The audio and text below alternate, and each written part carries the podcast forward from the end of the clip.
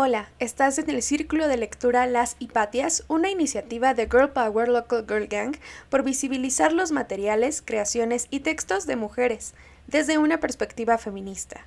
En este espacio estaremos hablando el día de hoy de Los Cuatro Rabinos del libro Mujeres que corren con los lobos. Los Cuatro Rabinos. Una noche cuatro rabinos recibieron la visita de un ángel que los despertó y los transportó a la séptima bóveda del séptimo cielo. Allí contemplaron la sagrada rueda de Ezequiel. En determinado momento de su descenso del Pardés, el paraíso, a la tierra, uno de los rabinos, tras haber contemplado semejante esplendor, perdió el juicio y vagó echando espumarajos por la boca hasta el fin de sus días. El segundo rabino era extremadamente cínico. He visto en sueños la rueda de Ezequiel. Eso es todo. No ha ocurrido nada en realidad. El tercer rabino no paraba de hablar de lo que había visto, pues estaba totalmente obsesionado. Hablaba por los codos, describiendo cómo estaba construido todo aquello y lo que significaba. Hasta que, al final, se extravió y traicionó su fe. El cuarto rabino, que era un poeta, tomó un papel y una caña, se sentó junto a la ventana y se puso a escribir una canción tras otra sobre la paloma de la tarde, su hija en la cuna y todas las estrellas del cielo. Y de esta manera vivió su vida mejor que antes. Ahora sí, amigas, pues agarrémonos a chingadazos el día de hoy. ¿Qué saben, qué entienden, qué sienten cuando leen este texto? Justo también necesita que le diga, justo, creo que con eso terminé la sesión pasada, ¿no? O sea, el problema es que si es mucho y si es poco y si es medio, o sea, pues si no te importa, mal. si, te importa, mal. si te importa no lo suficiente, mal. O sea, no sé, me, me causó un pequeño conflicto de, de decir este, qué tanto, ¿no?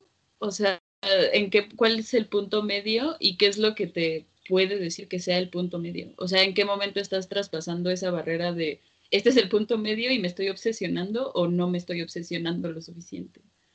Entonces, sí, me, me conflictúa un poco eso y lo segundo es esta parte como de las artes, así como escribió seis canciones y entonces no me veo a mí misma escribiendo seis canciones. así como se escribe una canción. no, no sé, tal vez, o sea, creo que el enfoque es más bien eso, ¿no? O sea, cómo haces algo más con y no necesariamente que tengas que estar quebrándote la cabeza, ¿no? Vuelves a ser este rabino súper obsesionado, ¿no? Quebrarte la cabeza en saber cuál es el punto medio, tal vez no, no vaya por ahí, sino más bien qué haces con, con lo que viste. Algo tiene que generar en ti, ¿no? Es como esta, esta llama, ¿no? Que, que incendia, esta chispa. Entonces, hasta aquí mi reporte, Joaquín. Volvemos al estudio. Sí, justo. Mi pregunta para hacerle sería entonces, ¿cómo sobrevivimos a las experiencias, no? O imaginémonos siendo estos cuatro rabinos. ¿En qué momento con algo, con cualquier experiencia, fuimos esta persona que, o sea, de plano dijimos, güey, no sé qué pedo, me, vale madre, ¿no? no quiero entrarme a este pedo, me da igual, este, me incomoda que exista y, y voy a pelearme conmigo y con lo otro hasta el fin de mis días. Y no pasó nada. Y cuando fuimos este que dijo, ah, pues, pues sí, güey, ¿no? O sea, existió. O sea, sí me subí a la medusa, güey, pero así que diga, uh, pues tampoco, ¿no? Y cuando fuimos, este que se quedó súper intu en, no mames, güey, Henry Cavill tiene unos bíceps, grandísimos, ¿no? Y, que nomás no lo entendemos, güey, y se lo vamos diciendo a todo el mundo. Y de pronto como que, o sea, estamos en otro pedo, ¿no? Como nos fuimos. Y cuando somos estas que decimos, está chido, voy a hacer algo con esto y no tiene que ser útil para los demás, pero puede significar algo para mí y está bien. O sea, ya no me voy a pelear con esto. ¿En qué situaciones nos hemos plantado en cada una de estas actitudes? ¿Cuál de estas actitudes fue la que nos hizo más clic? con quién somos, con qué cosas. Y de una u otra forma también es parte de un proceso. O sea, ¿cuántas veces nos enfrentamos a algo nuevo y perdemos la cabeza y luego lo minimizamos y luego nos obsesionamos y luego vivimos en paz con ello? Y no pasa nada. O sea, lo integremos o no a nuestra vida, no pasa nada. Y un poco ese proceso es lo que la gente mal llama deconstrucción. La deconstrucción es ontológicamente solamente el punto en el que algo choca con otro algo. Fin. ¿Qué haces con ello? Si te cambia o no, si decides cosas nuevas o no, a la deconstrucción no le importa. O sea, la deconstrucción ya hizo su chamba, que fue romper algo. Fin. Entonces, esto, ¿cómo sobrevivimos al dolor y al placer? O sea, destruimos cualquier indicio, nos convertimos en alguien que desdeña todo y lo hace trivial, compartimos las vivencias para validarnos y luego vivimos a partir de la validación del otro, o aceptamos el proceso y la situación que estamos viviendo, o de, ¿no? Todas las anteriores. Lo que me lleva a pensar también otra cosa. Que no podemos saber qué es lo que ve el otro desde su universo, pero sabemos que hay exposiciones sensoriales. Por ejemplo, si hablamos de amor, todas tendremos una definición distinta de amor, una visión distinta de amor, incluso una vivencia distinta de amor, pero todas tenemos algo sobre el amor. Y entonces podemos construir o no a partir de ello. Creamos puntos de, de, en donde convergemos con las otras y podemos empezar a edificar desde quienes somos, desde lo salvaje, hacia lo que no necesariamente tiene que serlo. Eh, hay por ahí una parte también en la que Clarisa nos dice esto, hablando del inconsciente. O sea, la semana pasada decíamos que, pues, parte de la chamba no es solamente deambular el mundo en automático, sino empezar a preguntarnos y a rascar adentro de nosotras y profundizando, ¿no? Yendo río abajo hacia lo salvaje. Y entonces después Clarisa nos dice, no solamente es irnos y, meternos de cabeza y ahogarnos en ello y solo ser salvajes. Se trata de poder estar en contacto con ello y poder empezar a vivir tranquilamente con lo otro. Eso significa que hay un proceso que va a ser duro y difícil y que vamos a llorar mucho en la taza del baño, amigas. Pero, claro que sí, esta es nuestra especialidad en estos espacios. Pero necesitamos empezar a contactarlos para contactar con nosotras mismas. Y aquí es donde se pone duro, porque implica el proceso de hacerse consciente de los vicios. Es darnos cuenta que tenemos un vicio, sea el que sea, ¿no? Yo voy a poner el mío, mm, tomar coquita. y entonces, no solo es aceptar que tomo coca en cantidades industriales, sino es entender desde dónde nace esa necesidad, si es que es una necesidad, y cómo se manifiesta en nuestro día a día, ¿no? Y por otro lado, también de una u otra forma, el mensaje que puede que nos deje es, vive lo que percibes, no importa de dónde venga, vívelo. O sea, estás ahí, vívelo. No te la pases preguntándote qué vas a hacer mañana con esto, ni qué pudiste haber hecho ayer, ni hace cuatro años hubiera... No, güey, estás ahí, ahora, en este momento. ¿Qué vas a hacer al respecto? necesitamos que todas estas lecciones, por ponerles un nombre, que todo lo que experimentamos el mundo se permita cambiar y eso nos permita a nosotras cambiar. No somos las mismas cuando sabemos algo de cierto que cuando lo ignoramos. Y si es sobre nosotras mismas, ¿qué supondría en esas modificaciones? Lo que me lleva a algunas preguntas. ¿Qué encuentran cuando se preguntan qué sienten? cómo es eso que sienten y cómo lo llevamos desde adentro hacia afuera sin que nos consuma. Es un performance bien difícil, amigas. Ay, qué complicadas son las emociones, ¿no? Bueno, a mí creo que es lo que más me cuesta trabajo saber qué hacer con mis emociones. Inclusive, pues, sobre todo con el enojo, ¿no? Yo me enojo y solo explota así como una bomba.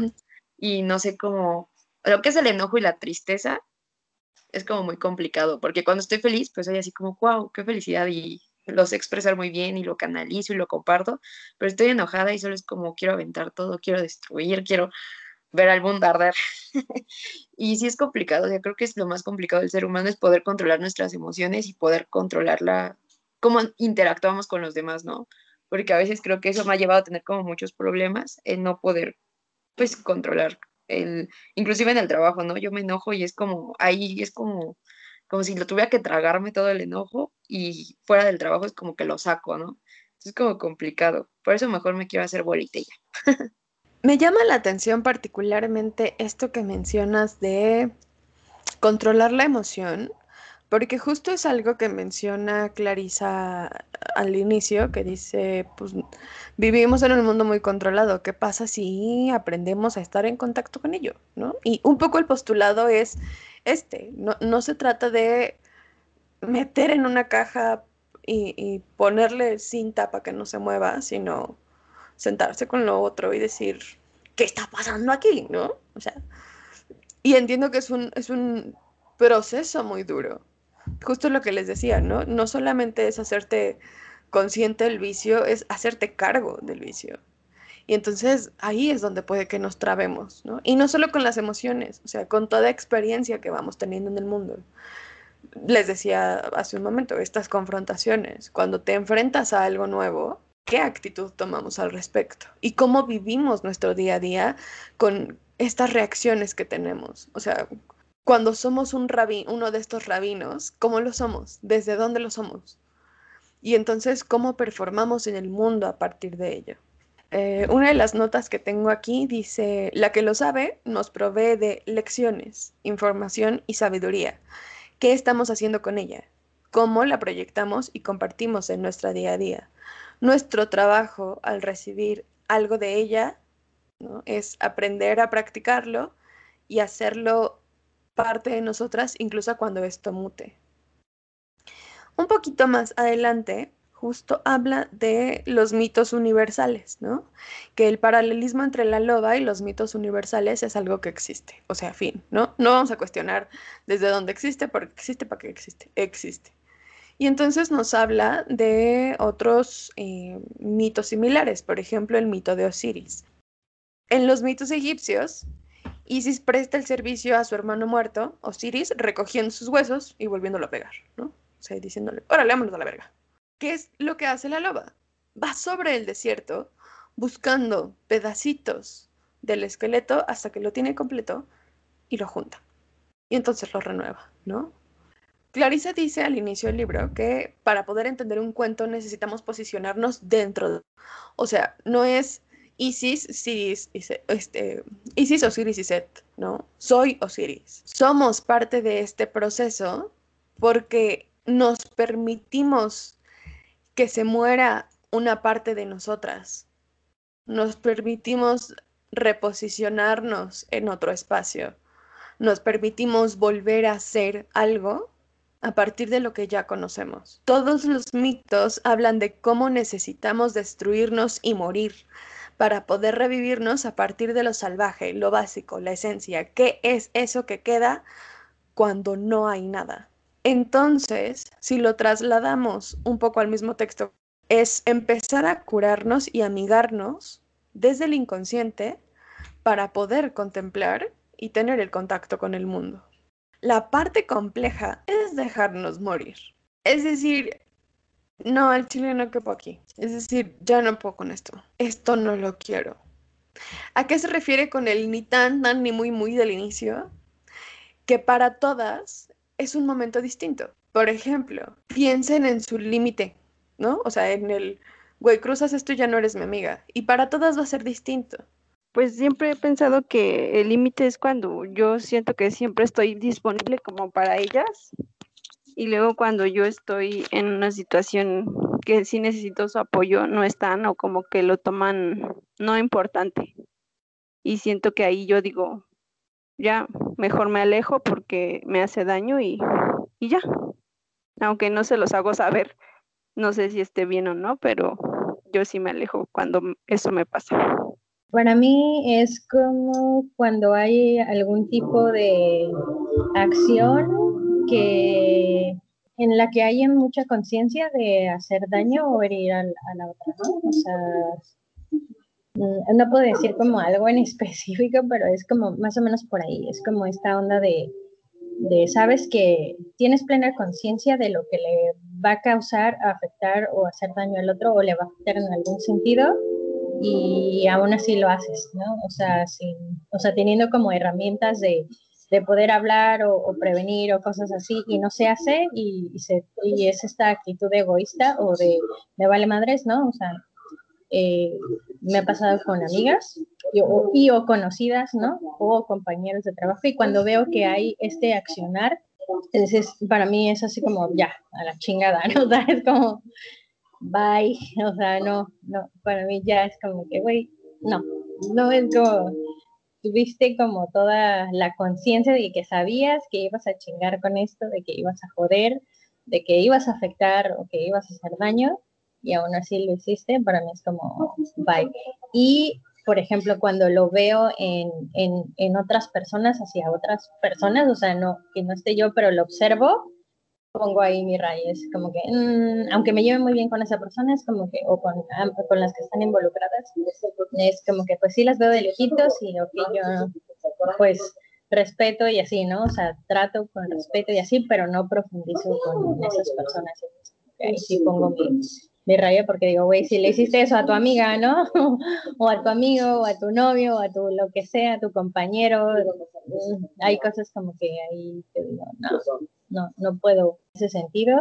Este, creo que me pasaba con la compañía anterior, que a veces solamente me alejaba ya, pero creo que ya como de un tiempo para acá es como si te lo digo, o sea, es como, me, me voy a la chingada por esto, por esto, por esto, o este, yo observé esto y, o cuando te vienen y te preguntan así como, ay, es que ¿por qué has cambiado? ¿O por qué esto? ¿Por qué no me hablas? Y es así como, güey, no mames, te pasaste, ¿no?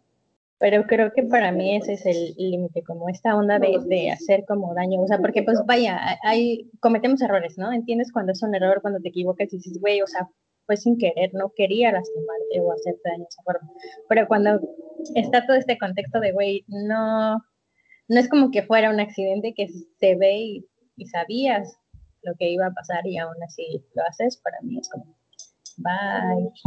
Sí, pues justo para mí también sería como cuando hay abuso de confianza, ¿no? O sea, a mí me ha pasado muy malas experiencias de mis mejores amigas, les contaba como cosas muy íntimas, familiares, de pareja, de la nada se enojaban conmigo por alguna situación, inclusive cosas banales como no fui a una fiesta con ellas, no, eh, no les contesté el mensaje, e iban y se lo contaban a mis exnovios, o, o sea, inclusive una se lo fue a, yo me quejaba de un jefe y le fue a enseñar mis conversaciones donde me quejaba de él y todo, y simplemente pues creo que eso justo cuando tú confías en alguien y esa persona te traiciona literal de a donde más le duele, creo que ya es como el límite. O sea, yo puedo perdonar muchas cosas, inclusive entenderlas, que pues todas las relaciones no son recíprocas, no porque yo esté para ahí, para ellas siempre ellas van a estar. Y pues lo entiendes, ¿no? Pero creo que ya cuando hay un abuso de confianza, cuando sí, ya está esta parte de tengo esta información y la voy a ocupar para hacerte daño, creo que hasta ahí llega como mi límite con ellas y ellos. Ya no tengo amigos, pero con ellos. ¿Alguna de ustedes se atrevería a decirle a la otra que su límite está muy arriba o muy abajo? ¿Cómo? ¿Cómo? Sí. ¿El límite de la otra? Ajá. O sea, ¿tú te atreverías a decirle a la otra, tu límite está mal, güey, mi historia está más arriba o mi historia está más abajo? Pues yo creo que no, no. es que para cada persona es distinto. Digo, a lo mejor para, para unas personas, por ejemplo, puede ser, pues estás exagerando, ¿no? Porque entonces caeríamos en esto, pero es para el contexto de su vida y del momento que está viviendo y pues la experiencia de vida que tiene, pues para ella es muy válido, ¿no? O sea, yo a veces me veo dos, tres años atrás y digo, ah, no, eso está bien, o sea, sí, me mamé, ¿no? O sea, como que, bueno, los límites que yo tenía así de, ah, no más, como que ni al caso, ¿no? O sea, si me viera como me encontrara con mi le hubiera dicho así como, este, te estás pasando, ¿no? no es como, o algo así, ¿no? Pero, pero pues lo veo en retrospectiva y para mí en ese momento era lo máximo, o sea, era determinante, ¿no? Porque pues obviamente no tenía el conocimiento, la experiencia, las herramientas que tengo ahora con las que puedo hacer o performar más, ¿no? Entonces, y claro, también estaba en, un momento en el que eh, tenía esto, cuando tienes tan pocas herramientas, me di cuenta que más te proteges porque realmente si, si, si te pasa algo, pasas por una situación, no tienes con qué salir de ello y sabes que te puede lastimar o herir mucho. Entonces lo único que puedes hacer es protegerte por todos lados como puedas, ¿no? Y, posteriormente cuando te vas dando cuenta de, ah, no, pues es más fácil, si, si adquiero herramientas y ya si viene algo, pues lo resuelvo, tengo cómo resolverlo, ¿no? No pasa nada, ¿no? Pero cuando no tienes esa conciencia y no estás en ese, e, e, en ese momento, pues es como, güey, así de que protégete por donde puedas. Porque pues sí, si te vulneran ya sabes que te chingaste y te va a costar un huevo salir del hoyo. Y entonces justo de lo que habla cuando dice ni muy muy ni tan tan, ¿no? Es que no te puede dar una medida porque tú sabes cuál es tu medida. O sea, yo y Mariana sé que para mí un límite con quien sea es que me diga exagerada en cualquier sentido. Es algo que yo no tolero, ¿no? Y así cada una de ustedes. El punto no es decirles cuando estás, eh, no sé, en plena energía de nueva relación, ¿no? Está mal. ¿Por qué no? No a todos nos afecta de la misma forma. Todas las vivencias son distintas. Y entonces, si todas las vivencias son distintas, son autodeterminables. Yo sé hasta dónde. A veces no lo sabemos tan pronto, ¿no? A veces lo sabemos después del hecatombe. Está bien. Esta es la parte en la que retomamos la, la fuerza de la loba.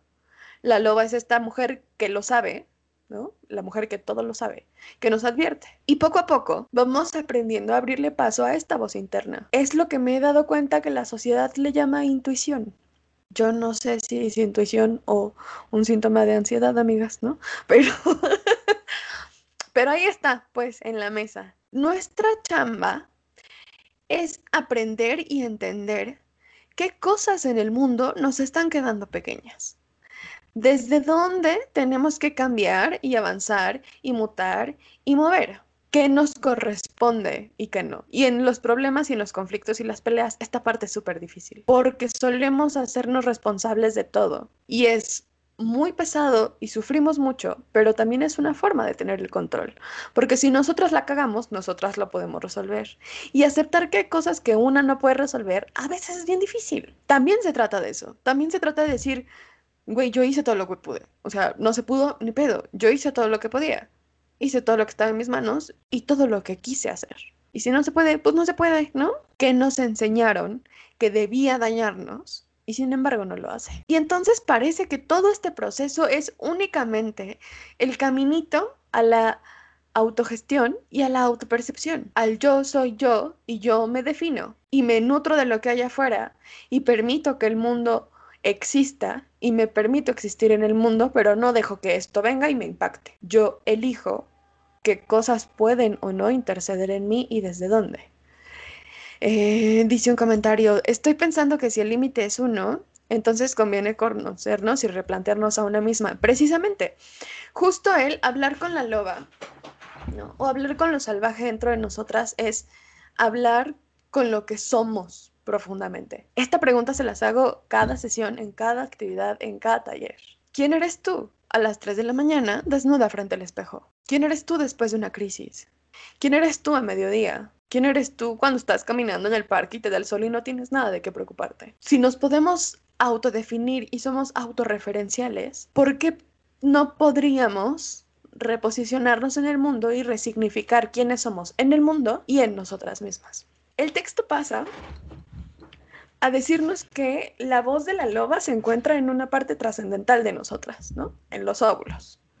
Que en los se encuentra pues en los huevos, ¿no? Pero pues que nosotras se encuentra en los ovarios y que en los ovarios desde ahí es desde donde enunciamos el mundo. A mí me gustaría saber ustedes qué piensan y cómo se sienten al respecto de esta afirmación. Creo que eso también se refiere mucho a, cómo nosotros tenemos una historia, ¿no? De nuestras ancestras, a cómo todo, algo que llaman ahora epigenética, ¿no? Que cómo cargamos con toda la historia desde nuestras bisabuelas o hasta más, ¿no? Y, creo que esa es la fuerza que, que viene y que trascendemos, digamos. Creo que a eso se refiere. Justo, eh, parte de una de las premisas epigenéticas dice que todas las mujeres tenemos un determinado número de óvulos que contienen la información necesaria para saber cuántos óvulos va a tener esa mujer. que nazca de este óvulo. O sea, tenemos desde los óvulos información de por lo menos tres generaciones. O sea, yo en cada óvulo tengo la información de cuántos óvulos va a tener mi bisnieta. Y entonces esta carga, esta voz ancestral, no solamente viene de nosotras, no solamente viene de mí, Mariana, dentro de este contexto, sino de todas las morras que han vivido atrás de mí, de este linaje que tenemos. Y entonces, Clarisa nos posiciona esto, ¿no? Dice, cuando se tiene el rizoma, la base, la parte original, el hueso, cualquier estrago se puede arreglar. ¿De qué habla cuando dice esto? Porque pareciera que para Clarisa en este momento, que tengas raíz lo es todo, ¿no? O sea, si tienes raíz, tienes capacidad de volver a salir. ¿Qué pasa con las morras que decidimos no tener raíz? ¿Qué pasa cuando renuncias a un hueso? ¿Cómo se configura el mundo a partir de ahí? ¿O es posible? ¿Es posible no tener raíz? ¿Es posible que nos falte uno de los huesos? Hablando en este sentido, pues, ¿no? Porque pues físicamente sí nos puede faltar un hueso, amiga, si no pasa mucho, ¿no? No sé. Me quedé pensando como, mm, ¿y si se sustituye? O sea, no tiene que ser ese hueso. O sea, puede haber algo similar a ese hueso. No, porque si la raíz es, no sé, cualquier cosa, pónganlo como establecerse, no sé, algo, ¿no? Y si no, o sea, si mi hueso nuevo es viajar, o sea, es como una como un ejemplo, ¿no? Pero, o sea, debe de haber algún tipo de cambio.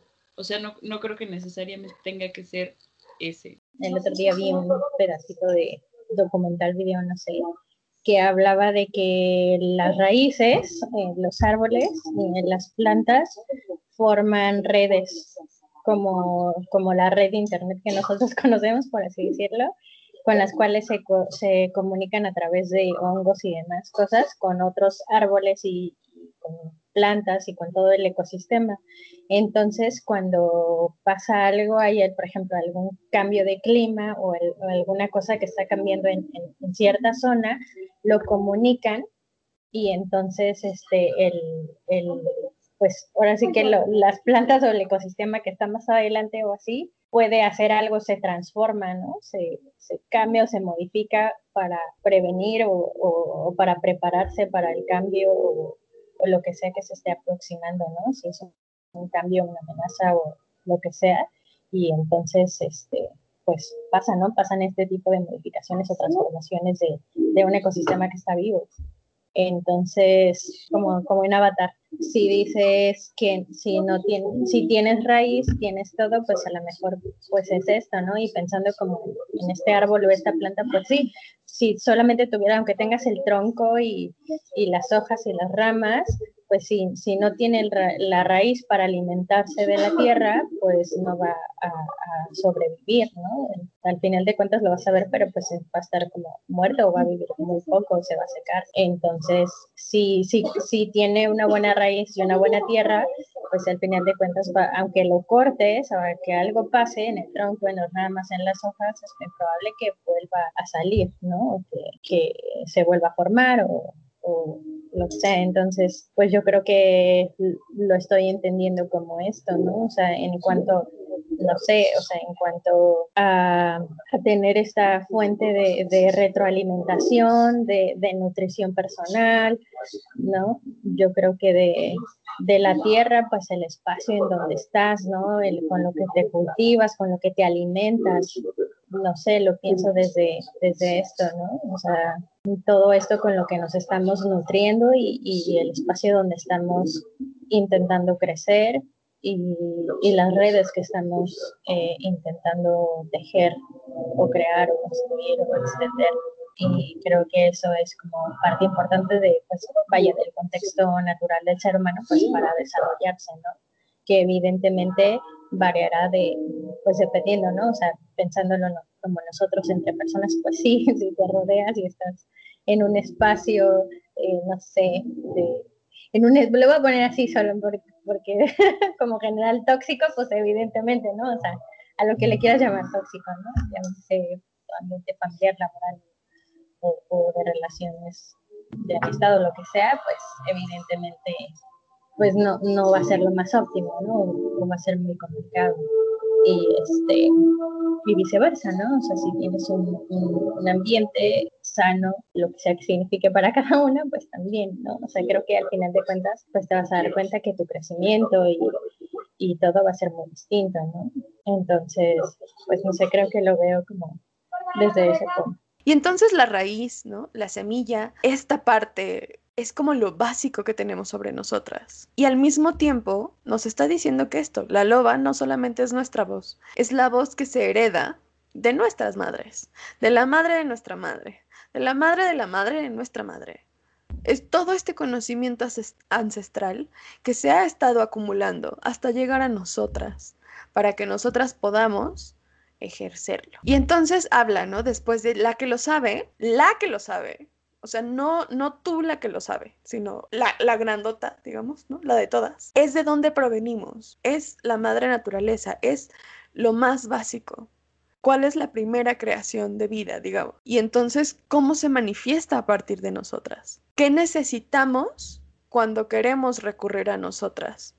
¿A qué elementos recurrimos que cuando queremos contactar a la que lo sabe? Y entonces aquí les tengo otra pregunta, amigas. Clarisa dice, Poseer la semilla significa tener la clave de la vida. Estar con los ciclos de la semilla significa bailar con la vida, bailar con la muerte y volver a bailar con la vida. En la encarnación de madre de la vida y la muerte es su forma más antigua y original. Y dado que siempre gira en esos constantes ciclos, yo la llamo madre vida, muerte vida. Si se pierde algo, a ella es a quien hay que recurrir, con quien hay que hablar y a quien hay que escuchar. Su consejo psíquico es a veces duro o difícil de poner en práctica, pero siempre transforma forma y restaura. Por consiguiente, cuando perdemos algo, tenemos que recurrir a la vieja que siempre vive en la lejana pelvis. Allí vive, medio dentro y medio fuera, del fuego creador.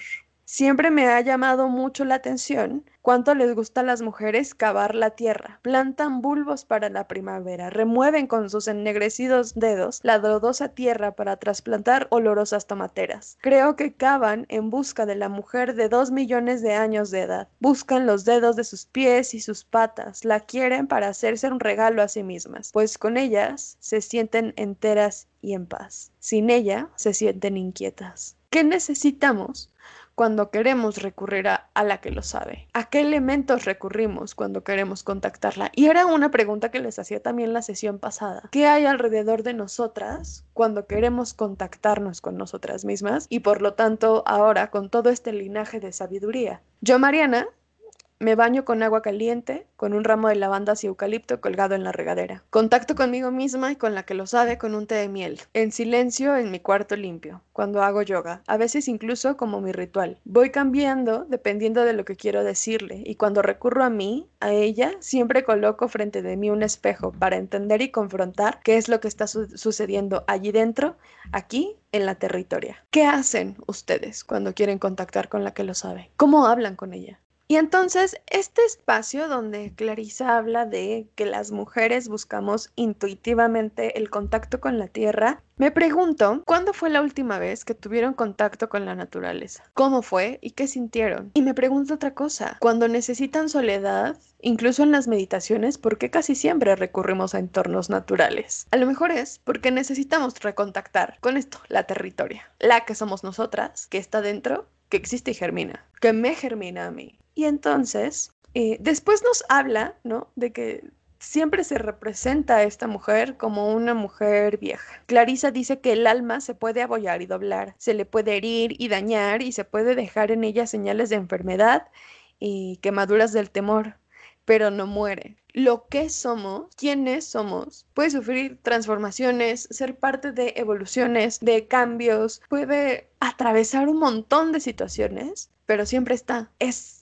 digamos, el, la copia original, manas, ¿no? O sea, una puede agarrar una imagen y editarla y ponerla y hacerla, pero siempre hubo un original. ¿Cuál es ese original de cada una? ¿En dónde radica? ¿Qué nos dice? ¿Qué está haciendo en el día a día? Nos dice que no se trata de que andemos por el mundo como las salvajes, ¿no? Descalzas y con el cabello, no, sino de que tengamos un espacio dentro y fuera de nosotras, donde esta loba, donde la que lo sabe, esto salvaje que vive en nosotras pueda habitar y desenvolverse. No somos solo eso, pero es parte de nosotras. ¿Cuántas veces se permiten escucharse? ¿Cuántas veces se hacen caso cuando algo no les cuadra? Cuando algo no les gusta. Piensen en esta vez que iban a salir de su casa y que dijeron a la mera hora, no tengo ganas.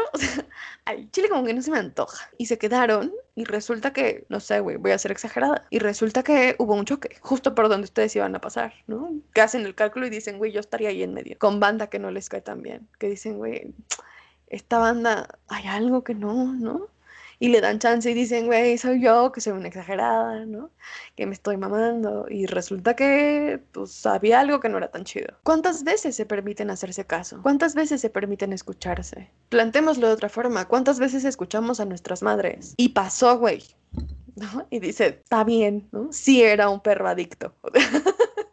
Por ejemplo, pues sí estuvo mal, sí me lastimé y mi madre lo sabía o mi abuela lo sabía. ¿Cuántas veces genuinamente nos damos el tiempo de escuchar todo esto que no necesariamente es científico ni pertenece a la academia ni tiene un respaldo de una universidad? Y no por eso deja de ser real.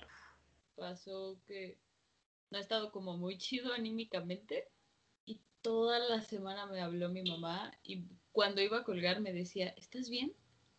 Es que parece que estás llorando. Y yo así, a la mitad de mi oficina, ¿no? Así como voy a estar llorando aquí enfrente de las cámaras, por dentro, pero ¿cómo lo supo? y yo, sí, todo bien, ma. Me lo dijo varias veces, o sea, ¿cómo lo sabe? Sí, pues, este, ya saben que con este rollo de mis perros, pues me volví como bien, me cambiaron la vida completamente, ¿no? Y empecé a tomar como pues un montón de cursos de, de educación humana para tratar a los perros, ¿no? Porque la realidad es que, o sea, está como muy en contra de todo el rollo del adiestramiento y todo esto, porque obviamente eso hace que modifiques a tus perritos o animales de compañía para que se adapten al mundo humano. Pero en realidad lo que buscan estos cursos en los que estoy es al revés, es que tú como humano regreses como a la naturalidad y entiendas el mensaje que los animales que te acompañan te quieren dar o sea, realmente escucharlos.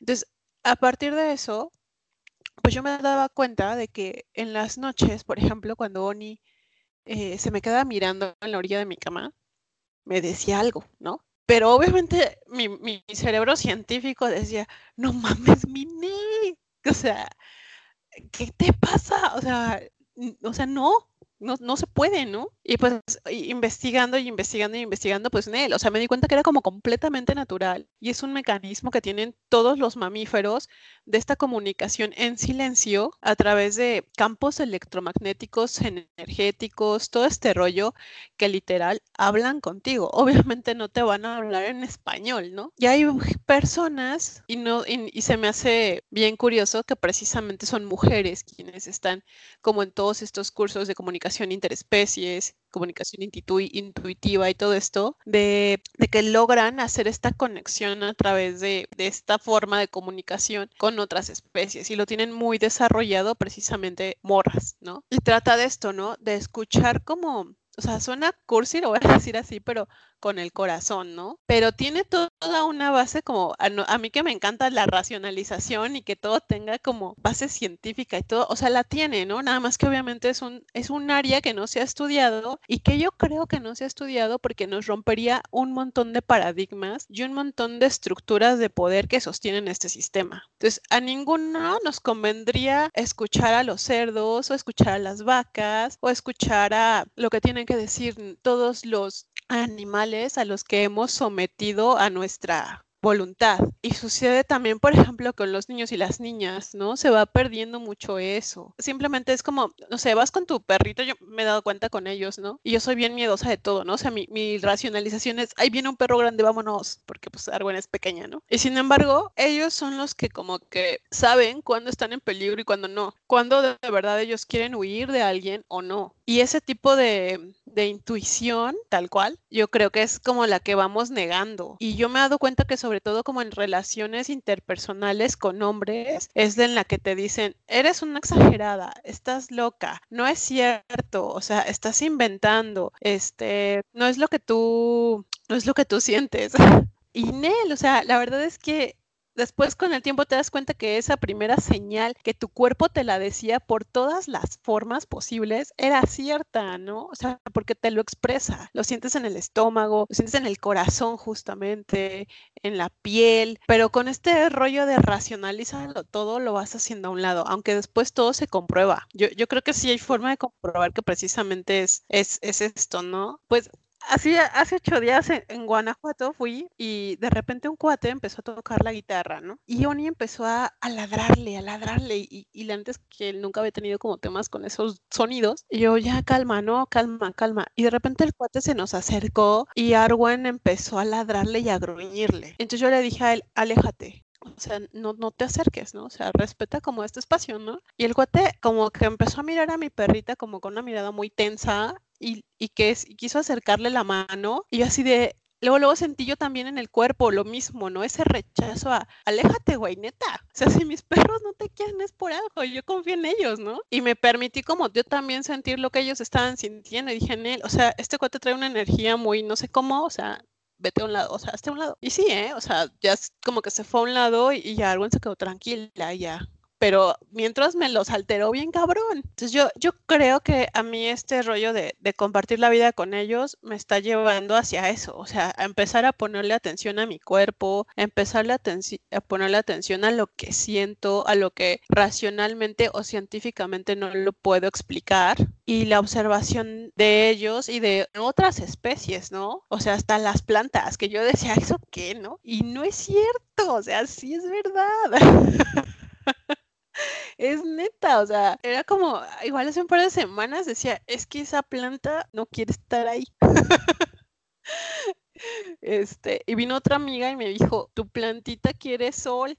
yo, ¿cómo sabes eso? No sé, pero sé, ¿no? O sea, sé que quiere sol. Y ya la moví y sí, efectivamente, la plantita se puso muy bien y todo ese rollo, ¿no? Entonces, creo que nos hace falta eso, ¿no? Como volver a, como dice ¿no? el, texto, lo salvaje. Pero hemos aprendido que lo salvaje es como lo no civilizado, lo que va como en contra de, las reglas y de lo super cool que es vivir en este mundo lleno de tecnología. Y, pero no, es como volver a lo natural. Y yo creo que lo natural es lo que nos va a, pues, a salvar. Y entonces eh, tampoco es como tan descabellado, ¿no? Que lo salvaje esté más ligado a la naturaleza y a las morras, porque es algo pacífico, pasivo, lo voy a entrecomillar porque ya saben que estos discursos a mí me chocan, que puede ser domado. Y entonces, si pensamos incluso históricamente en las mujeres y en el papel de las mujeres frente a la naturaleza y a los cuidados, y cómo la Iglesia Católica y el clero hizo un desmadre y quemó todo y se quedó los conocimientos y los institucionalizó para luego vendernos los más caros, tiene sentido que tengan esta situación, ¿no? O esta posición reactiva o de rechazo ante lo, ante lo salvaje ante lo natural, ante lo que somos. Ya no se posiciona en quiénes somos, sino en quiénes debemos ser. No se trata sobre renunciar a lo que conocemos, ni a lo que es nuestra vida, y, justo, ¿no? No es decir, ay, guácala la modernidad, que a lo mejor sí un poco, ¿no? Y no es decir, ah, pinche internet nos arruinó a las personas, ¿no? Pero que lo mismo decían del periódico, sino de saber equilibrar las herramientas que tenemos con las cosas que queremos y lo que hacemos. Y está bien difícil, amigas, porque nadie nos enseña ese proceso. O sea, nadie nos dice, pensémoslo con el Internet, nadie nos dice, te puedes desconectar dos horas a la semana y no pasa absolutamente nada. O sea, la fake news va a seguir ahí. Nadie nos dice que podemos renunciar un poco a ello si eso nos acerca a nosotras. E incluso, aunque no nos acercara a nosotras, podemos renunciar al otro. Y de eso va o sea, no es solamente negar categóricamente, es sentar, ¿no? O sea, que la señora se siente y reflexione qué quiere, qué necesita y cómo lo quiere ejercer. Y entonces, el performance es el que cambia de acuerdo a todas estas cosas que la que lo sabe nos comparte. O sea, no importa que seas la morra más privilegiada ever. Hay algo en ti que va a cambiar. O sea, garantizado, amigas, ¿no? Bacalao va garantizado. Que algo va a cambiar porque no podemos permanecer siendo las mismas. Lo veíamos también la sesión pasada. Si nuestro organismo cambia de células por completo cada siete años, ¿cómo nosotras podríamos ser las mismas? No se puede. Permitámonos cambiar, permitámonos escuchar a la que lo sabe, para entonces poder sobreponernos a lo que sea que esté pasando. Está bien cañón, o sea, soy súper metafísico bonito. ¿Qué pasa si hoy renuncian un poquito en el lugar que les incomoda a la academia o a la modernidad? ¿Qué pasa si hoy se la pasan todo el día descalzas? ¿Qué pasa si hoy se van al parque? Y se acuestan en el pasto. ¿Qué pasa? ¿Saben? No importa quién seas, no importa dónde estés, no importa cómo te vistas, eres un animal salvaje. Desafías las normas, te contrapones, intentan domesticarte, cambias, te reposicionas. Algunas veces funciona, en algunas no es necesario que funcione. Ves por ti, ves hacia adentro, te cuidas y las cosas se derrumban y te reconstruyes. Veámoslo con el discurso del inicio, el amor. ¿A quién no le han roto el corazón? Desde donde sea, para donde sea. Miren, yo no voy a cuestionar sus historias. ¿A quién no le han roto el corazón? Todas hemos pasado por ahí. Y eso nos transformó. Nos han roto el corazón. Y eso no nos mató. Porque el amor que necesitábamos radicaba en la que lo sabe, no en el otro. Y entonces, ¿qué hacemos, no? ¿Qué hacemos cuando todo se derrumba? Pues seguimos descansando, nos seguimos divirtiendo y nos mantenemos en el camino, sea cual sea el, camino que elijamos. Todo lo que hacemos es para nosotras, es nuestra forma de buscar los huesos. Luego siéntate, ¿no? Y decide qué haces con ellos, qué canción les cantas, cuál es mi himno de creación el día de hoy, cuál es mi mantra, qué cosas me digo todos los días, que son mías, que son para mí, que no importa si no tienen sentido para el perro mundo. Hoy eres bonita, especial e importante. Hoy eres bonita, especial e importante. ¿Qué cosas se dicen a ustedes mismas? Cuando se despiertan, ¿cómo se tratan? ¿Se han dado cuenta que la mayoría de las veces, eh, por si no se han dado cuenta, probablemente les reviento una tacha, ojalá que no, pero la mayoría de las veces el primer pensamiento que tenemos es, puta, tengo que hacer, inserte aquí algún deber, Vas, paras frente al espejo, te lavas la cara y dices, güey, estoy súper hinchada. Y el primer comentario que tienes a ti misma es de hate. ¿Cómo se supone que eso nos hace estar en contacto con nosotras? Si desde el inicio nos rechazamos categóricamente. Si nos preocupa más tener que hacer un mail de la oficina antes que ir al baño, antes que lavarme la cara y no enjuiciarme. Y no digo que sea fácil, amigas. ¿Cómo se supone que estas actitudes que vienen desde la domesticación nos ayuden? ¿Cómo nos ayudan o no a contactar con nosotras? Y entonces, con las decisiones que vamos tomando y con todo este deber ser, vamos haciendo de nuestra vida este desierto. Progresivamente nos vamos perdiendo, progresivamente vamos diluyendo nuestra personalidad, nuestros deseos, nuestras ambiciones, lo que somos, para poder funcionar dentro de la modernidad, dentro de la academia y lo racional y este mundo. Y luego entonces, hacemos esto de nuestra vida el desierto sobre el cual se buscan los huesos. ¿Qué tendríamos que hacer para posicionarnos dentro de esta camioneta en la que vamos a ir a buscar todos nuestros huesos? Clarisa lo dice, hay morras que se montan en una camioneta y se van de desierto a desierto buscándose a sí mismas. Hay morras que cantan, hay morras que bailan, hay morras que escriben, hay morras que lloran. ¿Qué hacemos cuando necesitamos buscarnos? No solamente cuando necesitamos contactarnos, ¿no? Que es esta parte bonita de, bueno, me baño y me cuido y me pongo mascarillas y tomo mucha agua y me encierro en un lugar donde nadie me moleste. No, cuando nos estamos buscando a nosotras, cuando estamos desesperadas y neta no tenemos otra forma de hacer absolutamente nada. ¿A qué se suben? ¿Cómo deambulan en ese desierto? Yo a mí no me veo en una camioneta, por ejemplo. Yo me tardo tanto o me he tardado tanto en encontrar pedazos de mí que me imagino caminando con turbante y todo el pedo. ¿Cómo se imaginan a ustedes mismas cuando se buscan? No nos cansamos de buscar. La loba nos muestra los valiosas que son las cosas que pueden surgir del desierto. Es decir, no se trata solamente de que seamos súper fértiles para todo todo el tiempo. Es también aceptar que hay momentos en que no lo somos, güey, y no lo vamos a hacer. Y entonces, con lo que sea que se cree, es nuestro, es propio y radica en nosotras. Y eso es suficiente. No necesitamos tener la jungla dentro. Nos necesitamos a nosotras. Lo salvaje y lo exuberante no está en el mundo, ni está afuera. Está adentro, en lo que sentimos, en lo que creemos, en lo que percibimos, en lo que queremos, en lo que construimos, soñamos y performamos. No importa desde dónde decidas adentrarte a ti y escucharte. Lo importante es lo que escuchas y qué haces entonces con ello. Y como mensaje final, Clarisa nos dice, ¿qué se hace? Una va y recoge los huesos. Bueno, no sé, como que yo me siento muy confundida con este rollo, porque creo que, o sea, había hecho como muchísimo trabajo de autoconocimiento desde hace muchos años y desde siempre, ¿no? siempre fui como que alguien que o sea, me, me, miraba al espejo y decía, es que no me puedo conformar con esto. O sea, como con solamente ir por la vida y ya, ¿no? Haciendo lo que se espera de mí. Pero la verdad, todo este rollo como de conectar con lo natural y la reconciliación como con el pasado, con las mujeres que me habitan, con mis generaciones previas y todo eso, ese es algo que he estado haciendo, pero hasta apenas, ¿no? En este año. Y la verdad es que me es muy complicado porque muchas veces me he sentido yo como la que no encaja, ¿no? Como en este sentido de que, de que pues obviamente te haces como que, como que a un lado todos los paradigmas con los que creciste y entonces he pasado por este periodo en el que estás peleada con la raíz o con lo que aprendiste, te enseñaron y en ese pelear con la raíz, pues muchas veces estuve peleada con la forma de ser de mi madre o de mi abuela. Y hasta ahora, como que más bien estoy en este periodo de reivindicación de la forma en la que sucedió